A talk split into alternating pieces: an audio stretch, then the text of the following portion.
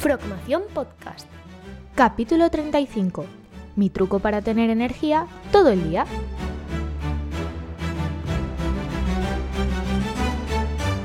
Muy buenas a todos y bienvenidos a un nuevo episodio de nuestra Frogmación Podcast. Hoy vamos a seguir en la línea de lo que habíamos comentado ya en unos capítulos anteriores de esta segunda temporada. Y os voy a contar unos trucos o unas técnicas que yo hago para aguantar con energía durante todo, todo el día. Ojo, eh, antes de ponerte a practicar cualquiera de las técnicas o cualquiera de las sugerencias que te voy a decir, consulta con tu médico o con tu especialista porque hay algunas de ellas que son un poquito heavy, entonces igual no son aplicadas a todo el mundo y mm, si no estás seguro si deberías eh, empezar a practicar alguna de ellas o no, si quieres intentarlas pero no estás seguro, dependiendo de tu condición física, si has pasado por alguna enfermedad o lo que sea, igual hay que contactar antes con, tu médico, tu especialista y decirle, oye, quiero probar esto o a ver qué tal, ¿vale? Una de, las técnicas que practico desde hace ya casi tres años es lo que se denomina el, ayuno intermitente. El ayuno intermitente consiste en ingerir más o menos la misma cantidad de calorías que ingerirías de normal en, un día, 2000, 2500 suele ser el estándar eh, habitual, pero en un tiempo inferior.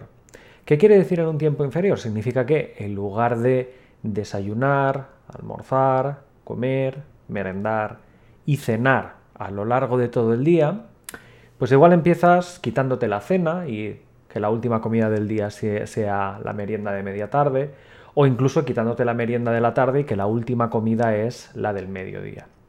Normalmente cuando uno empieza a practicar el ayuno intermitente siempre se le mira mal, en plan, va, eso es malo, no es sano, eh, te va a sentar mal, es que yo necesito comer, yo no puedo practicar el ayuno intermitente. Estas son algunas de las eh, excusas, porque son excusas, realmente que la gente suele dar. Cuando uno tiene hambre, realmente cuando le rugen las tripas, ¿no? Dices, ay, tengo hambre el 80% de las veces resulta que no es hambre, que simplemente es sed. Tenemos la desventaja de hidratarnos muy poco en general los humanos, ¿no? Entonces yo siempre, al lado de, donde sea que esté, siempre tengo mi, termo de agua o lo que sea.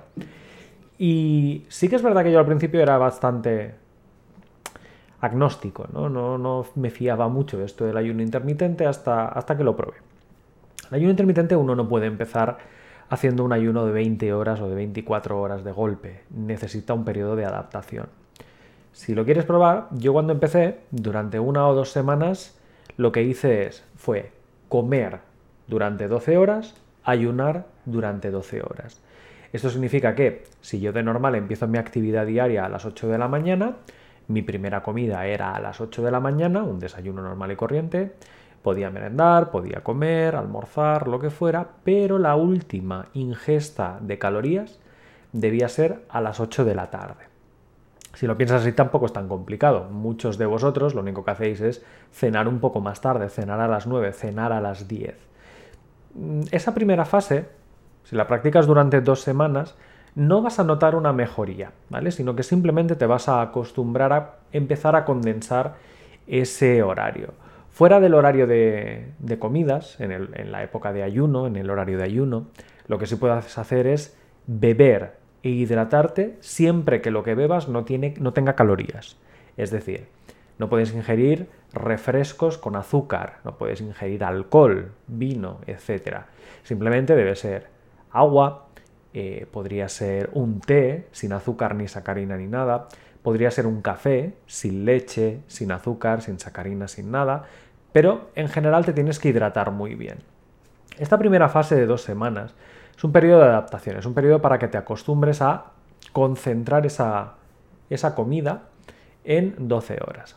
A partir de aquí, lo que se recomienda es ir retrasando cada vez más el momento de la cena. Entonces, en lugar de cenar a las 8, vamos a intentar en las dos siguientes semanas cenar a las 6 de la tarde. Esto significa que si cenamos a las 6 de la tarde y seguimos tomando la primera ingesta de, comida, romper el ayuno, a las 8 de la mañana, estaremos concentrando las comidas en 10 horas y practicaremos 14 horas de ayuno. ¿vale? La siguiente fase será retrasar esa última cena y que desaparezca en pro de que sea una merienda, una merienda a las 4 de la tarde, en cuyo caso ya estarías practicando un ayuno de, eh, si no me equivoco, 16 horas, ¿vale? 16 horas de ayunar, 8 eh, horas de comer. Y ya para los más valientes, que quieran llegar un pelín más allá, podrían llegar a 18 horas de ayuno o 20 horas de ayuno. Ojo, las 18 o las 20 eh, es para realizarlas a lo mejor una vez a la semana. Yo de habitual, para que os hagáis una idea, suelo estar entre las 16 y las 18 y a lo mejor algún día hago 20 horas de ayuno o 22 dependiendo de, cómo esté, ¿vale? Eh, claro, si yo os digo que practico esto, diréis, ¿y por qué lo haces tan loco? No puedes, eh, no te gusta comer, ¿no? Los que me conocéis y si habéis visto fotos por redes sociales sabéis que como un montón. De hecho, siempre que me invitan a algún lugar, eh, lo primero que hago es subir fotos de, las comidas que conozco, de mis viajes por Latinoamérica, por Europa, por Estados Unidos. Eh, ¿Cuál es la ventaja de hacer un ayuno? La gente se piensa que al día siguiente quien ha ayunado se tiene que levantar muy cansado, hecho polvo, incluso hambriento, ¿no? famélico, con ganas de meterse comida en el cuerpo. La verdad es que no. Al día siguiente cuando te levantas, yo mis desayunos no son muy opulentos, ¿eh? es un café con leche para romper el ayuno y dos galletas, ya está. Con esto rompo el ayuno y empieza mi jornada e incluso hay veces que, que desayuno más tarde porque a las primeras horas de mañana suelo practicar yoga dos veces por semana. El resultado es que gracias al ayuno te levantas con más energía y tiene su motivo. Dejadme que os los voy a leer, ¿vale? Porque no me lo sé de memoria y, no quiero fallar en los nombres, ¿no? Cuando la comida entra en el cuerpo, va pasando por una serie de fases de la digestión. Esa digestión transforma los alimentos en nutrientes, los nutrientes en energía para el cuerpo. Entonces, para que os hagáis una, una idea, desde vuestro último periodo de comidas, en las tres horas siguientes, lo que ocurre es que el nivel de azúcar en sangre aumenta, Vamos teniendo más nutrientes en la sangre. Desde las 3 horas después de la última comida hasta las 9, ese nivel de azúcar en sangre va bajando cada vez, ¿vale? Mientras la insulina, que se le llama, ¿no? está en circulación, las células van absorbiendo la energía de esos nutrientes y por tanto, a medida que las células van absorbiendo esos nutrientes, tenemos eh, menos azúcar en sangre. Vamos consumiendo básicamente lo que le hemos dado al cuerpo. A partir de aquí, desde las 9 hasta las 11 horas después de la última comida, el nivel del azúcar en sangre se estabiliza. Eso significa que dejamos de tener esos picos, esos altos y bajos, tenemos un nivel de azúcar constante y de hecho entra en escena la otra hormona que no es la insulina, es el glucagón. A partir de aquí, entre las 11 y las 14 horas, como el cuerpo ya no tiene ese azúcar que circulaba en sangre de la última comida, ¿qué hace? Empieza a quemar las grasas. De hecho, esto es uno de los motivos por los cuales hacer ayuno. Quemar grasas. Cuantas más grasas tienes, el ayuno intermitente es una forma de forzar al cuerpo que cuando necesite esa energía, entre las 11 y las 14 horas, empiece a tirar de la grasa. Eso significa que es una técnica que a mí me ha permitido mantener el peso, perder incluso un poco de peso, porque en las últimas etapas de ese ayuno se queman esas grasas. Por tanto, es una forma de mantener el peso. También hay que tener en cuenta una cosa, la energía que da un gramo de grasa es unas, si no me acuerdo mal, es unas 5 o 6 veces más que la energía que pueda darte un hidrato de carbono. Eso significa que eh, cada parte de grasa, de grasa que quemas te va a dar más energía. De ahí lo que os comentaba, que yo me levanto con más energía cuando he realizado un ayuno largo, incluso soy capaz de practicar dos horas de yoga intensivo, que no cuando me he ido a comer a última hora de la noche, que siempre te levantas como pesado, ¿no? Como que te cuesta incluso. Entonces, eso es uno de los motivos, porque la quema de grasas durante las últimas fases de la noche te da una energía que la notas por la mañana y de hecho esto liga con lo que os comentaba en un capítulo anterior, que por la mañana yo suele ser cuando soy más productivo, practico ese yoga más intenso, o es cuando trabajo más, o es cuando me pongo las tareas que me llevan más concentración, más tiempo porque esa energía que me ha dado la última fase del ayuno es para mí fantástica. Pero es que existe una segunda, un, segundo beneficio. Esto que os he comentado, la quema de grasas ocurre entre las 11 y las 14 horas después del ayuno. ¿Qué ocurre después de las 14 horas? Llega la última fase. La última fase se llama la cetosis. Suele ser entre las 14 y las 16 horas después de la última comida. La cetosis es un proceso mediante el cual, bueno, las cetonas de hecho son unas hormonas que las produce el, hígado como consecuencia de la quema de, grasas. El objetivo de estas cetonas es el de eh, ser capaces de proporcionar esa energía extra, ese chute adicional al cerebro, al corazón, a los órganos vitales y demás. Fortalecen y activan las células nerviosas, además de que son básicamente la razón por la que nos solemos sentir concentrados y productivos. En todo esto, pensad que la quema de las grasas o el, adelgazar podría ser uno de los objetivos fundamentales, pero existe otro que va acompañado de las cetonas y de la quema de grasas, de las últimas fases, más allá de las 12 horas del ayuno, y es el de quemar todo lo que no le sirve al cuerpo. Muchas veces en nuestro cuerpo van muriendo células, cada día, cada segundo, cada minuto van muriendo células antiguas, ya sabéis que cada 7, 10 días somos unas personas totalmente renovadas, hemos cambiado todas las células del cuerpo, porque las más antiguas han ido muriendo.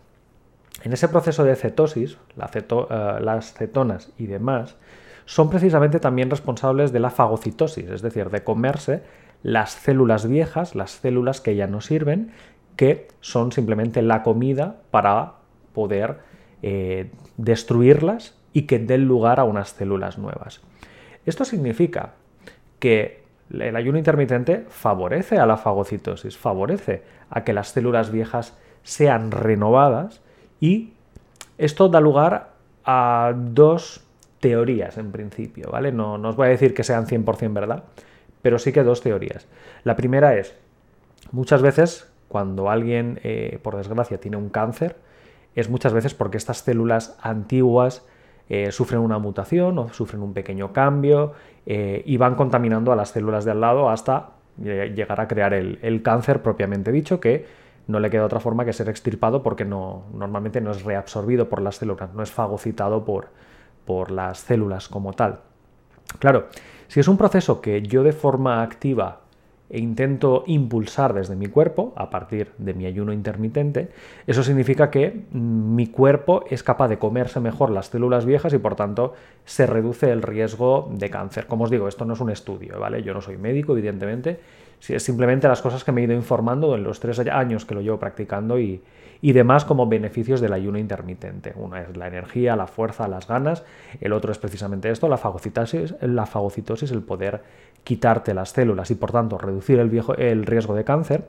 Y precisamente esas células también son responsables del envejecimiento, ¿no? de, que nosotros cada vez vamos teniendo unas células con unas características diferentes, cada vez más eh, vamos envejeciendo por fuera. Pues bueno, se comenta ¿no? que eh, el secreto de la juventud eterna podría estar también en, la, en, el ayuno intermitente. Como os digo, no es nada probado, evidentemente, pero eh, tiene sentido desde el punto de vista biológico el hecho de que como vas renovando las células y las más arcaicas son las primeras que caen, siempre tienes células más frescas que no si es en un proceso normal y corriente, que igual la célula duraría un pelín más. Por tanto, al renovarlas constantemente, siempre mantenemos células más frescas y por tanto nos mantenemos un poquito más activos, más jóvenes, más frescos.